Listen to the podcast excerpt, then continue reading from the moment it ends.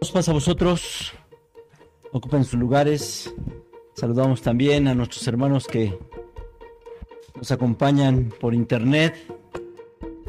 Nos da gusto también saber que están nuestros hermanos en este día y quizás estén también estén a lo largo de la semana o a lo largo de, de otros días porque hoy es la, la ventaja de que pues la tecnología nos permite ver esto después de del día que se ha llevado a cabo. Podemos seguir repasando. Hoy tenemos todas esas bendiciones. Son bendiciones que nos da nuestro Dios y que nosotros pocas veces valoramos, pocas veces comprendemos y pocas veces se las reconocemos a Dios, al dador de todas estas cosas. Vamos a leer primeramente en el libro de los Salmos,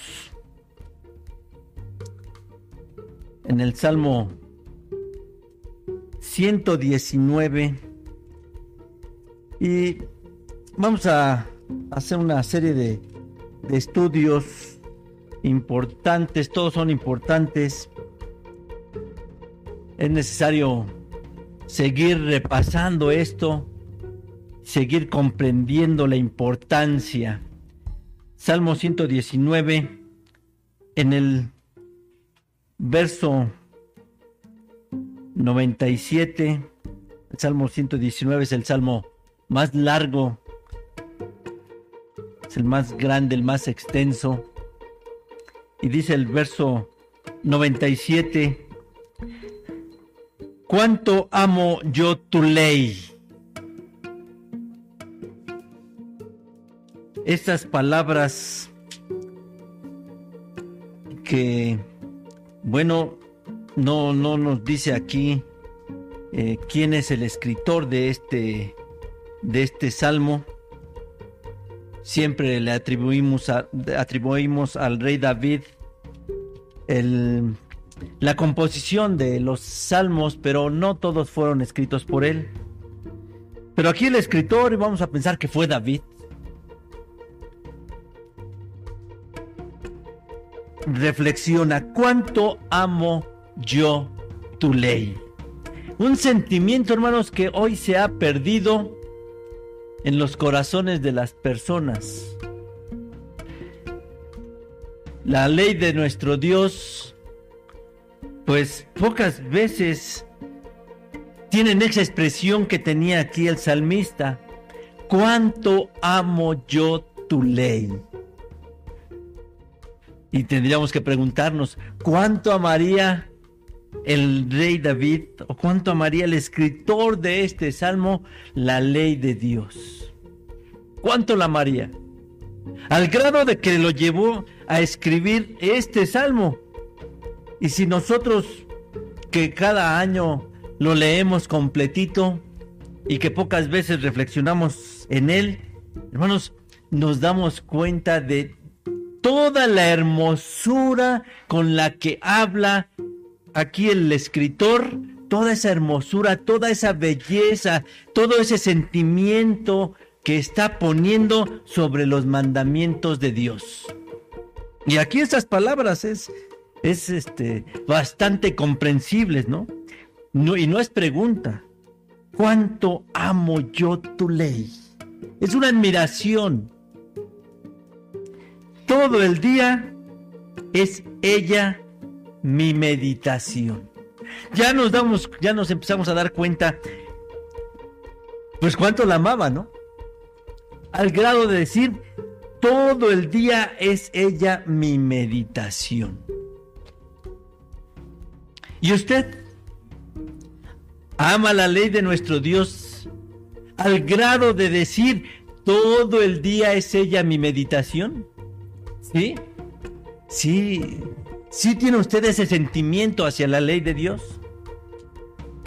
¿Medita usted en todo eso? ¿En los diez mandamientos de nuestro Dios? ¿O simple y sencillamente usted los recuerda nada más el puro sábado? Y eso porque aquí el director dice vamos a leerlos en la mañana al iniciar el culto, el culto de estudio bíblico y al final del día, cuando casi nos despedimos, al final del día del reposo. Y el, el director dice, vamos a leer la ley de nuestro Dios.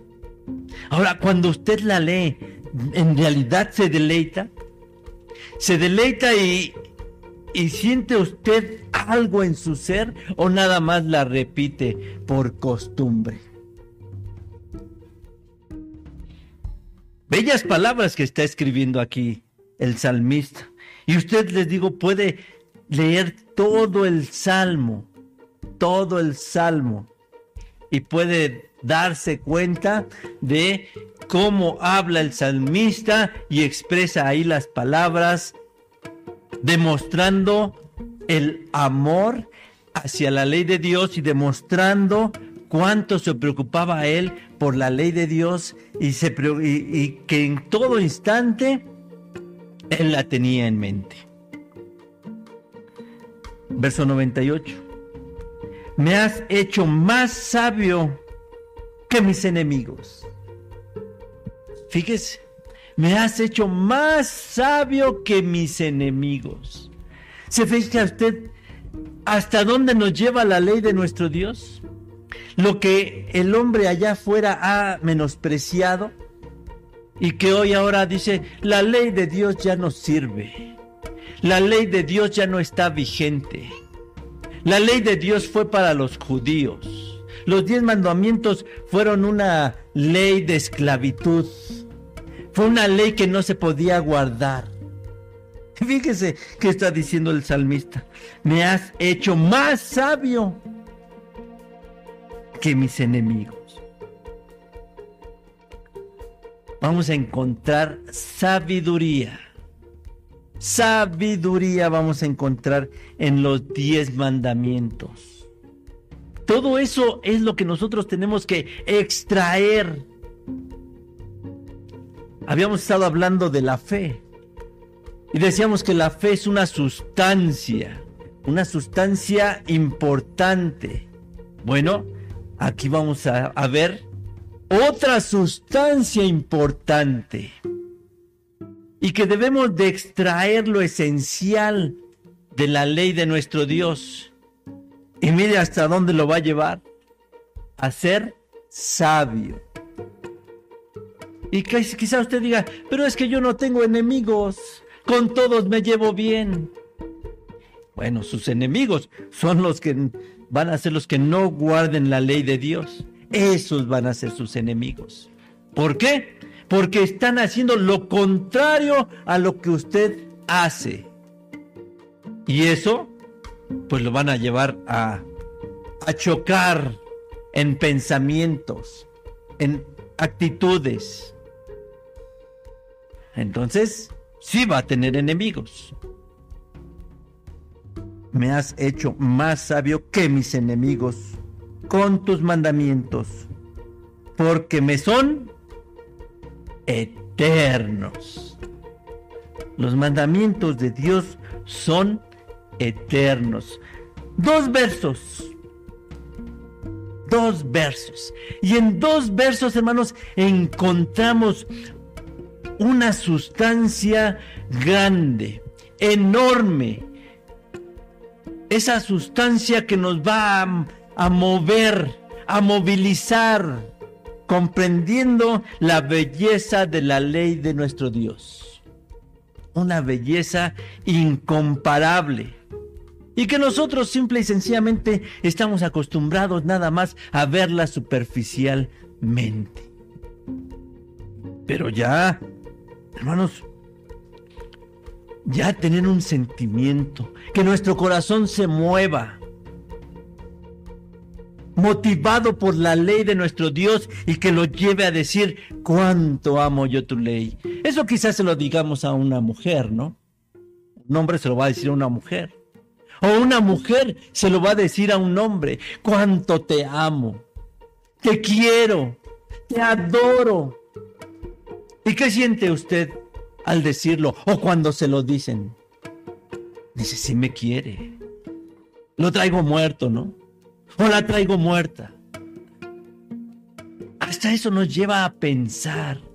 Nos, por, por, medio de esas palabras, por medio de esos sentimientos, hermanos, nos vamos a dar cuenta cuánto nos quiere o cuánto queremos a la persona. Y si nosotros nos vamos a este, a este sentimiento, al amor, al amor, decíamos que la fe era esa sustancia enorme, esa sustancia energética que nos iba a movilizar para caer en dónde? En el amor. Y el amor ahora lo vemos en las cosas del Señor, en la ley de Dios. Ahí vamos a ver, ahí vamos a demostrar nuestro amor. ¿Hacia quién? Hacia Dios. ¿Por medio de qué? De sus mandamientos. De sus mandamientos que dice aquí que, oiga, todo, dice, todo el día es ella mi meditación. ¿En qué medita usted? ¿En qué está pensando usted todo el día o todos los días? En que ya subió la bolsa de valores. O que ya cayó la bolsa de valores. Que ya subió el dólar. O que ya bajó el dólar. O que ya subió el euro. O que ya bajó el euro que son las monedas más comerciales, ¿no? Y que son ahora las que gobiernan al mundo. Y ahí está su pensamiento. Ahí está su pensamiento. En realidad es en las cosas de Dios. En realidad es en la ley de Dios. ¿Está usted pensando en, en la novia? ¿O en el novio? ¿En la esposa? ¿O en el esposo? ¿Y dónde andará? ¿Y qué estará haciendo? Y le manda a usted un mensaje y le manda usted, le habla a usted, hace usted una llamada telefónica. Antes de que existieran los celulares, cuando todavía los celulares era una ilusión, un sueño que pensábamos que iba a ser, que era un sueño imposible. Recuerdo que, que le hacían burla a los, a los esposos. Te van a poner un rastreador te van a poner un rastreador. La esposa le va a poner un rastreador al esposo para saber dónde anda. Porque andaba nerviosa, ¿no? No tenía noticias de él. Salía desde la mañana y regresaba hasta en la tarde y en todo el día no había comunicación. A menos de que fuera oficinista, ¿no? Ya tenía el teléfono alámbrico ahí a la mano. Bueno, pues cuando llegó el celular, en lugar de darnos confianza, nos dio mayor desconfianza.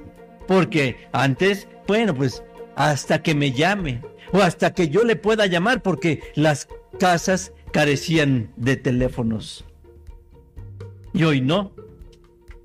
Y entonces acrecentó que el amor o la desconfianza.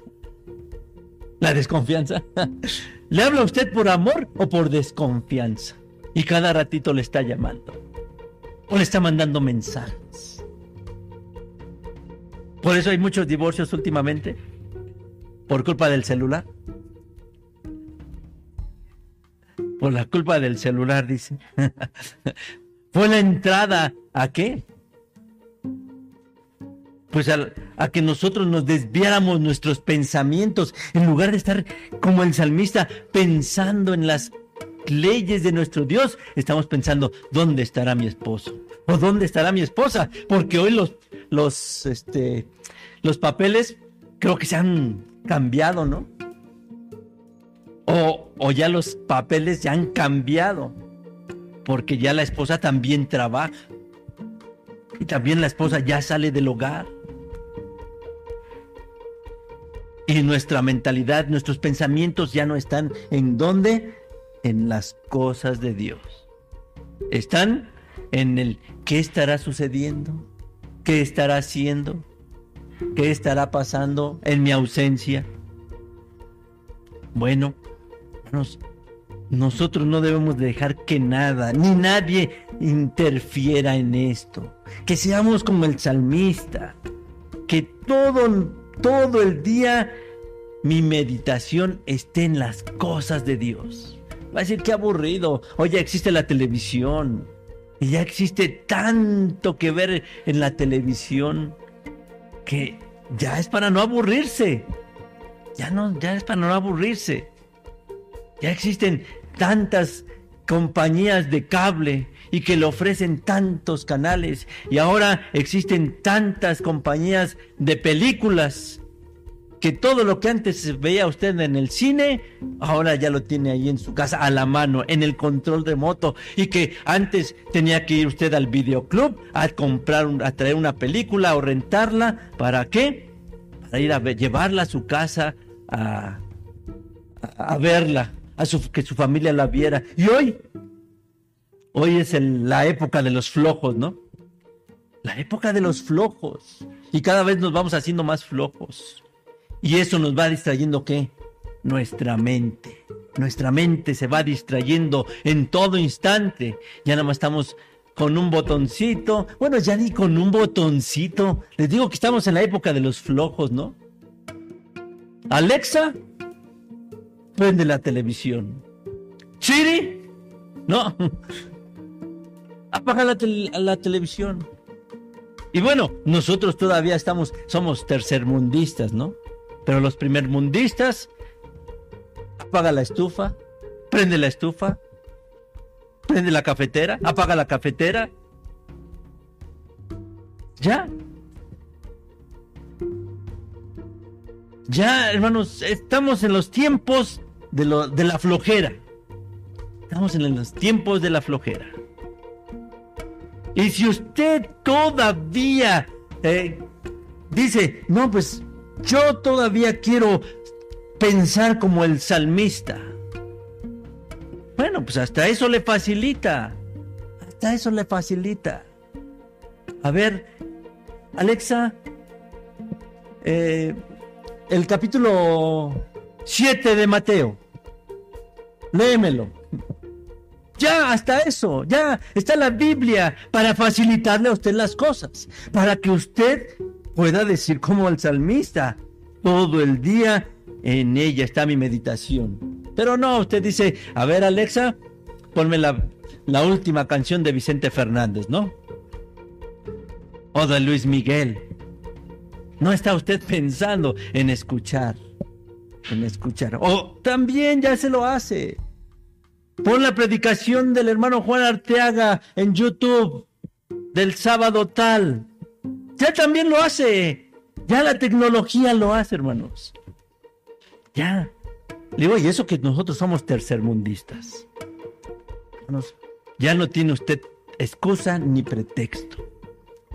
Aun cuando la tecnología ha avanzado, puede usted llegar a qué?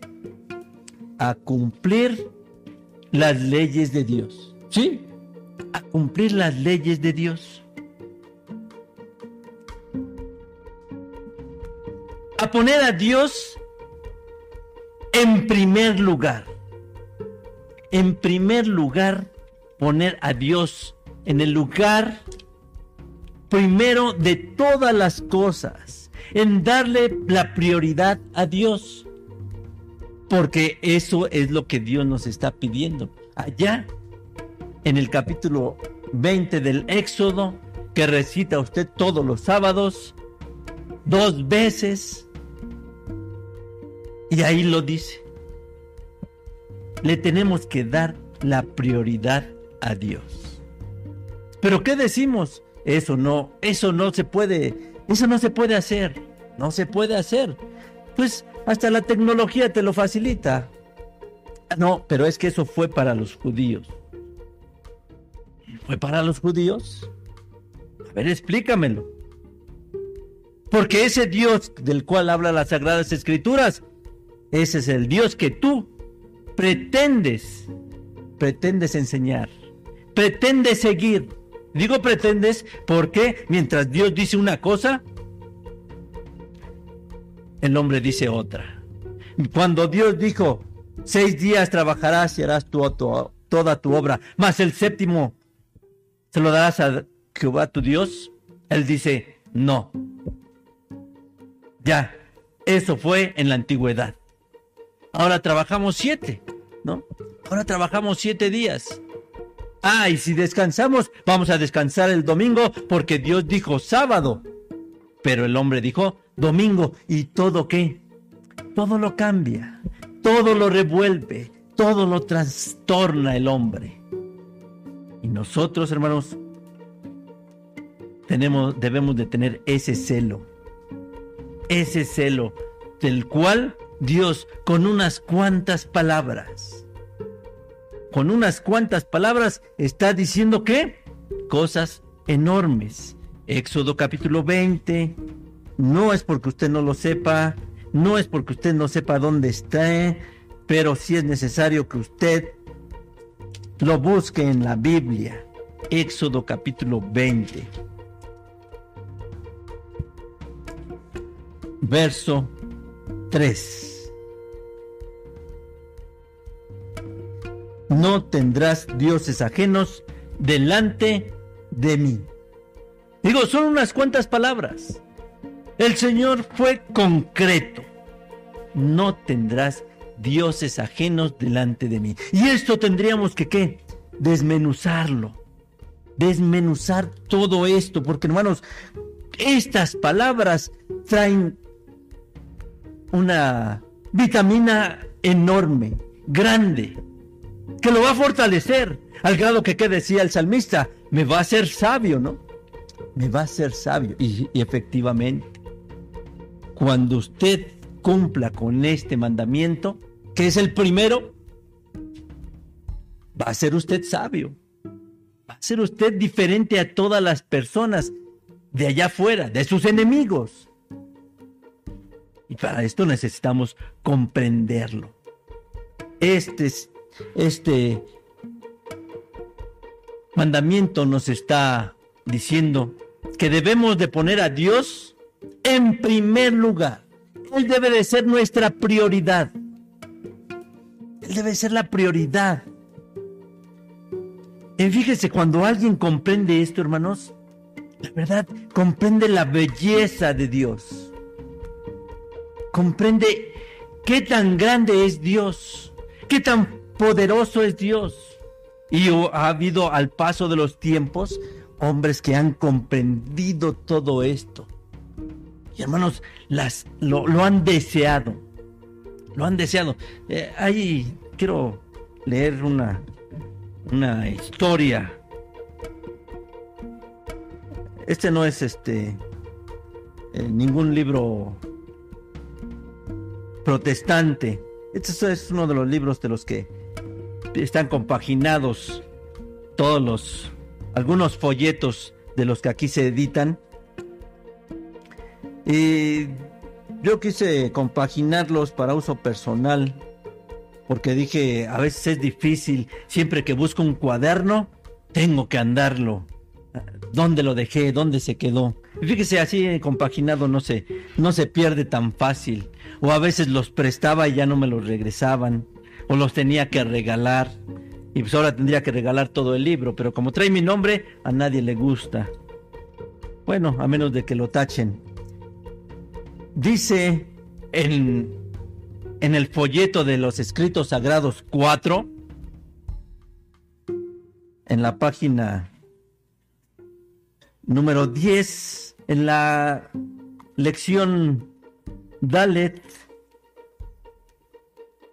la primera traducción se llama, y aquí está contando la historia de un rey, de un rey egipcio, y su, y su sirviente que le, que le hizo el encargo de que, pues, quería tener la, la biblioteca más grande del mundo o una de las bibliotecas más grandes del mundo y le encargó que se consiguieran todos los libros del mundo, los que se pudieran conseguir y los pusieran en esa biblioteca, porque el hombre quería qué?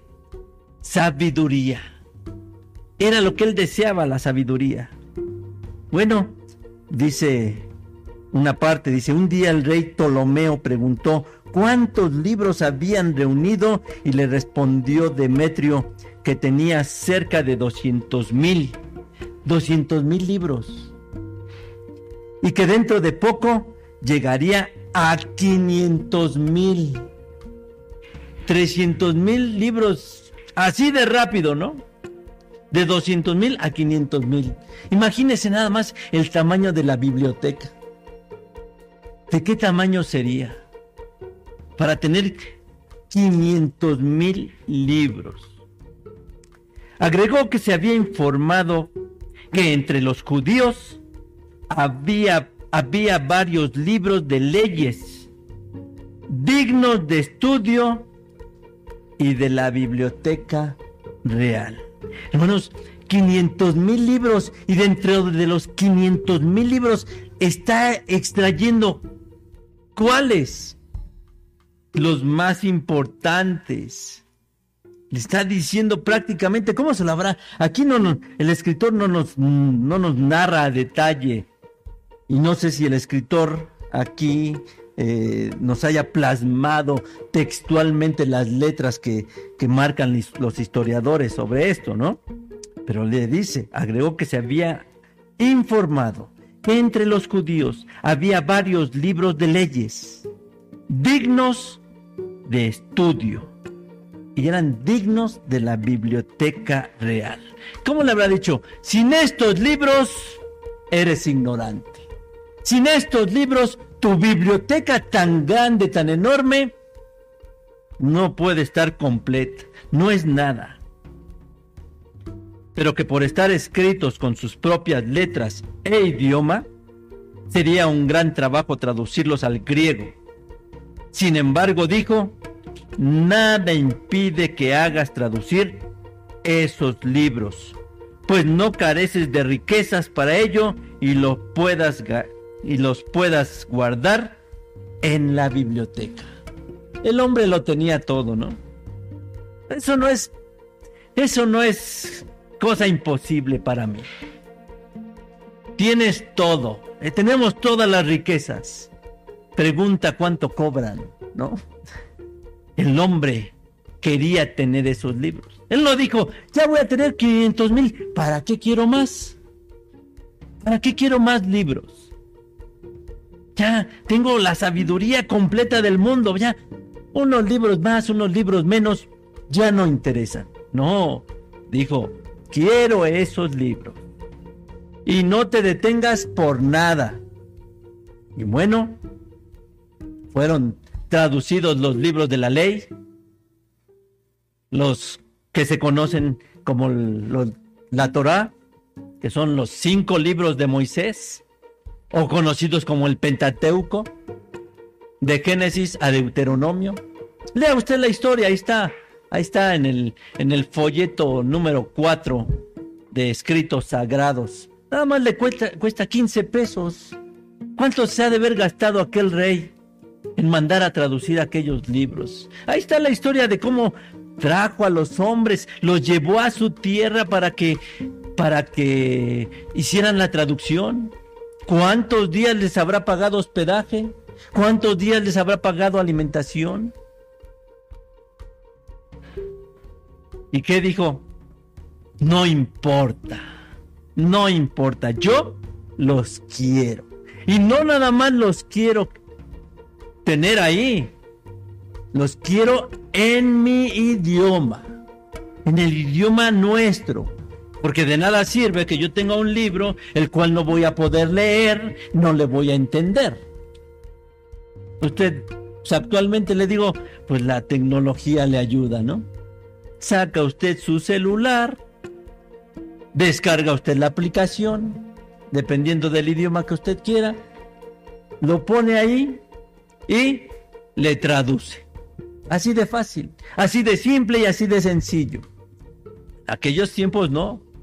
Aquellos tiempos era todo escrito a qué? A mano. Hermanos, ¿se da cuenta?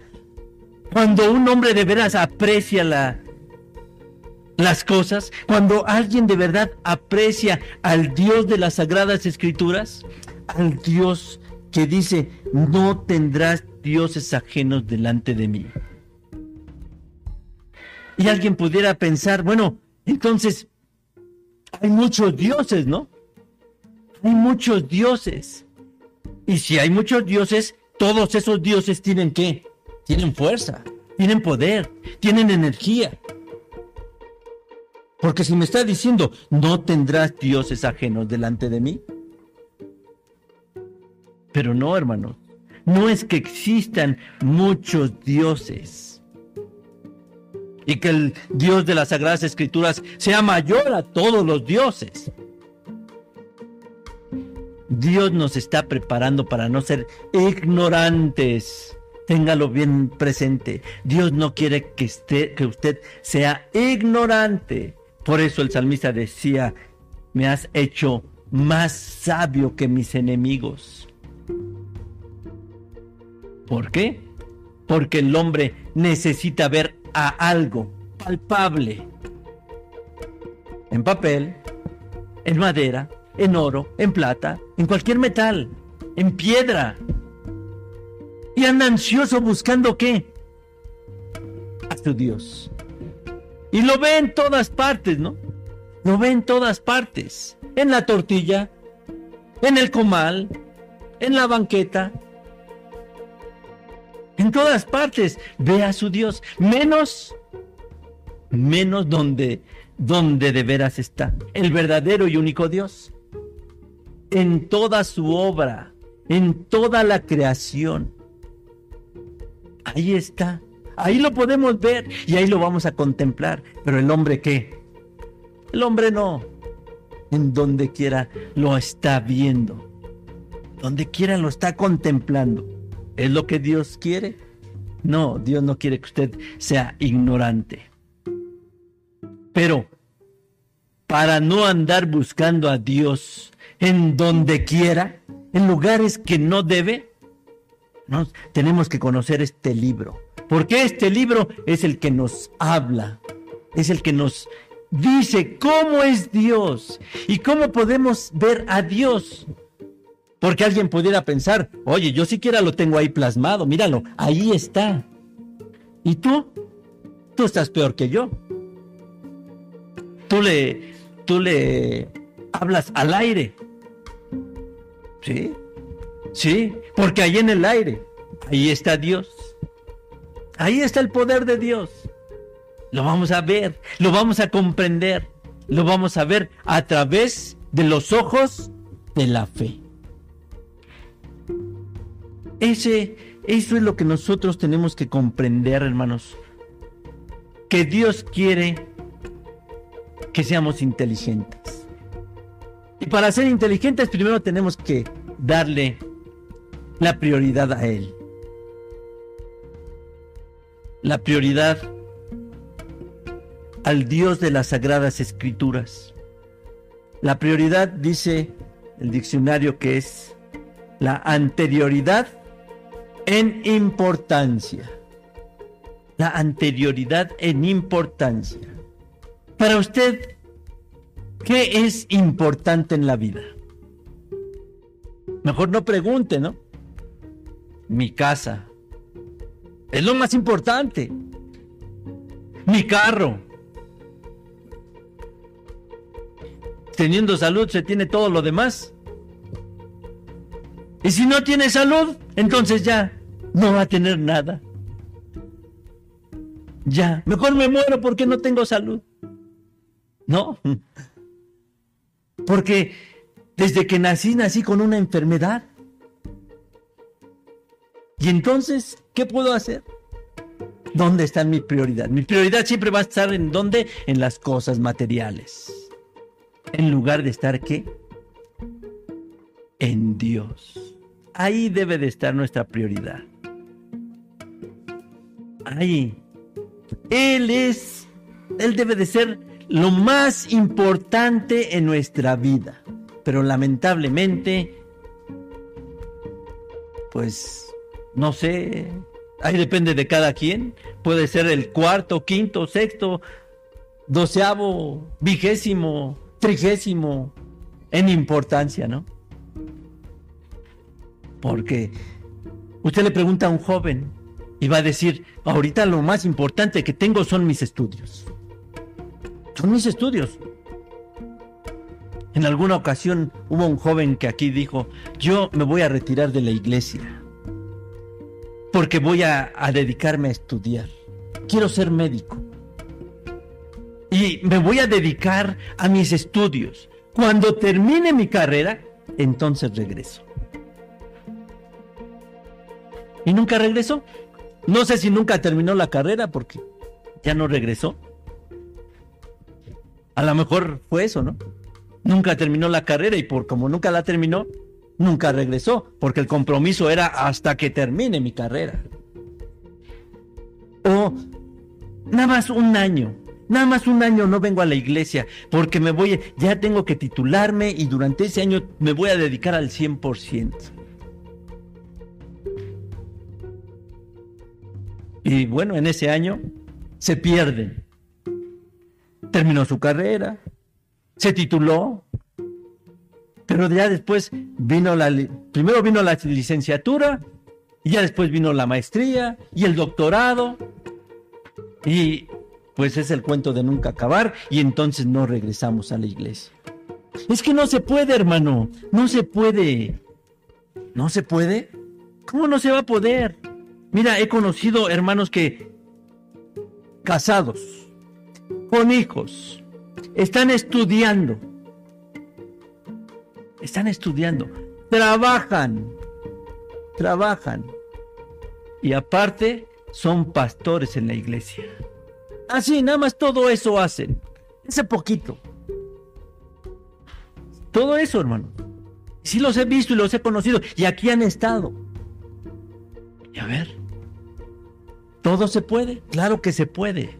Pero inmediatamente ponemos obstáculos. No, hermano, es que la verdad, usted no sabe. Usted no sabe. Nos dejan de tarea como no tiene idea.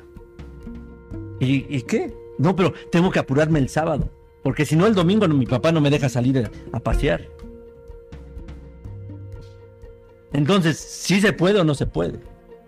Nosotros, la gente nos ha volteado la semana, ¿no?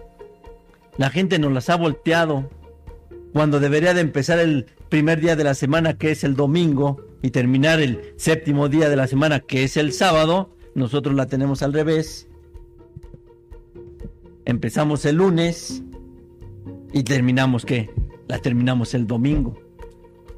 Y todo eso que han metido la gente, que ha ido metiendo poco a poco en el corazón, en la mentalidad de las personas, en la iglesia ha hecho mella. En la iglesia ya, ya dicen, es que, hermanos, la semana, pues no me alcanza. No me alcanza la semana. Seis días que me dio Dios no me alcanzan. ¿Seis días no te alcanzan? Pues quién sabe qué tanto has de hacer. No, hermanos, que tengo mucho trabajo, mucho. Ya has de ser rico, le digo. Ya has de tener mucho dinero. No, fíjese que no. Pues ahí está. Ahí está. Mientras tú no comprendas el primer mandamiento, sí, ya, ya se dedicó a su profesión, ya la sacó adelante, hoy es un gran profesionista, se ha, se ha este, ido preparando cada vez más, porque actualmente, pues ya un licenciado, una licenciatura, pues ya es como antes que el que tenía preparatoria o hace más años como el que tenía secundaria. Ese nivel la tienen. No, o ya, si no traes licenciatura, no hay trabajo. Ya, bueno, ya lo alcanzó. La licenciatura, ya tiene la maestría y ya tiene el doctorado. ¿Y qué esperas? Dios te sigue permitiendo la vida. ¿Para qué? Dios es bien paciente y está ahí esperándonos a ver en qué momento decimos, Dios ahora es mi prioridad. Dios es mi prioridad. Ah, bueno, ya, los estudios. Y los que no estudian, el trabajo, ¿no? El trabajo, hermano, es que no, usted no sabe cuánto trabajo tengo. Y sí, o sea, he visto gente que cómo trabaja Y actualmente con eso de la pandemia y con eso del trabajo en casa, pues creo que ya no tienen vida. Ya no tienen vida y a veces me comentaban de un vecino que, mira, vas y le tocas y se tarda en abrir porque pegado a la computadora y al teléfono. Y sale, va a abrir y con el teléfono. Y por aquí amanece y por aquí eh, oscurece y no se le ve la, la nariz en la calle. Y de cuando de repente se le llega a ver, oiga, ¿y usted qué? Pensamos que ya se había muerto allá adentro. No, es que por aquí amanece, ni tiempo me da de desayunar, ni de arreglarme. Ya me están llamando por teléfono y ya conté, conéctate y son las 10 de la noche y estoy en junta y, y sí es cierto. Sí es cierto, hermano. Actualmente, en lugar de beneficiar la, la pandemia, que en ese aspecto fue peor, ¿no? Pero ahí sí decimos, es mi trabajo, es mi trabajo. Y tengo que cumplir con, con los jefes. Y si no, me quedo sin trabajo, ¿no? Y ahorita como está la situación, quedarse sin trabajo, no, hermano, olvídese, ahorita no tengo tiempo de ir a la iglesia. Permítame después. No, yo, yo les permito, pero yo no soy el que debe de permitir. Yo como hombre permito, pero yo no debo de dar permisos, ni, ni soy el que debe de dar los permisos. Díganle a Dios. Porque hoy, hoy la pandemia ha provocado más enfermedades que nunca. Antes decían, es que me estresa mucho porque tengo que ir al trabajo y el tráfico o el metro, todo eso me estresa a la hora de salir y cuando me voy al trabajo es la hora pico y el tráfico o el transporte a reventar y ya. Salgo del trabajo y lo mismo, ¿no? Eso nos estresaba. ¿Y ahora qué nos estresa si ya no vamos a los trabajos? Ya no vamos a las escuelas. No, pues ahora que por aquí sale el sol, ya está el jefe. Le digo porque yo conocí una jefa que apenas estaba saliendo el sol y ya estaba mandando mensajes. Y ya se había ocultado el sol, ya llevaba quién sabe cuántas horas de haberse ocultado y todavía mandando mensajes. Y mándame esta información y la quiero ya y en este instante. Nos, nos, este, llenan de trabajo, ¿no? O lo llenan de trabajo. ¿Y qué hacemos? Bueno, hoy no voy a la iglesia. Al fin que Dios comprende, decimos. Al fin que Dios lo sabe todo. Dios lo entiende. Dios lo entiende. ¿Para qué no me da un trabajo donde pueda yo descansar, no? La culpa es de Dios. Les digo a, luego cuando me dicen, hermano, no encuentro trabajo más que eh, todos con el sábado. Todos con el sábado. Digo, pues, ¿cuál es el problema? Agárralo. De todas maneras, ni vienes a la iglesia. Pues sí. No, es que yo ya quería ir a la iglesia. Ah, sí, así somos. Nadie sabe lo que tiene hasta que lo pierde, ¿no? Tenemos que poner a Dios en primer lugar. Eso es lo importante. Eso es lo importante. Israel no lo comprendió, no lo entendió. Y Dios se lo dijo, Deuteronomio, Deuteronomio 6.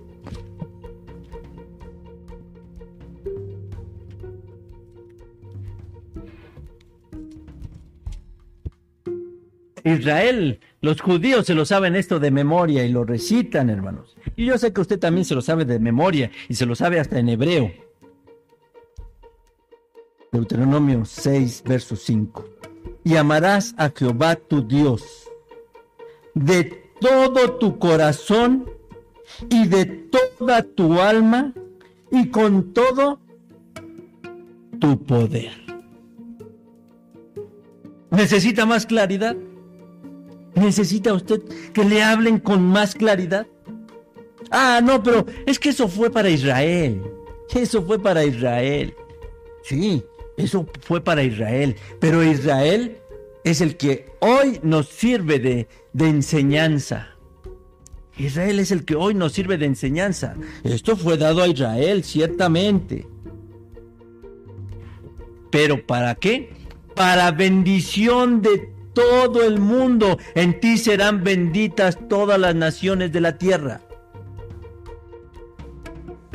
La bendición va a llegar a través de qué? De Israel. Este libro, ¿por qué cree que llegó a nosotros? Por Israel, por la nación de Israel. Por eso llegó hasta nosotros. Este libro ha sido atacado, quiso ser destruido. ¿Y quién cree que lo conservó? Israel. Para que estas enseñanzas llegaran a quienes? A nosotros, aquellos que estábamos alejados de todas estas cosas. Y amarás a Jehová tu Dios. ¿Qué es amar? Ya siquiera dígame, recíteme las, las palabras del poeta, ¿no? Amar es sufrir, querer es gozar, ¿no? Ah, entonces, amar es sufrimiento. Amar a Dios es estar sufriendo, ¿no? No, hermanos. Amar entregarnos en cuerpo y alma a algo o a alguien eso es amar. Y Dios nos está diciendo que quiere que nos entreguemos en cuerpo y alma, en todo nuestro ser, y amarás a Jehová tu Dios de todo tu corazón, de todo, todo lo que esté en tu corazón. Lo primero es Dios. Y de toda tu alma.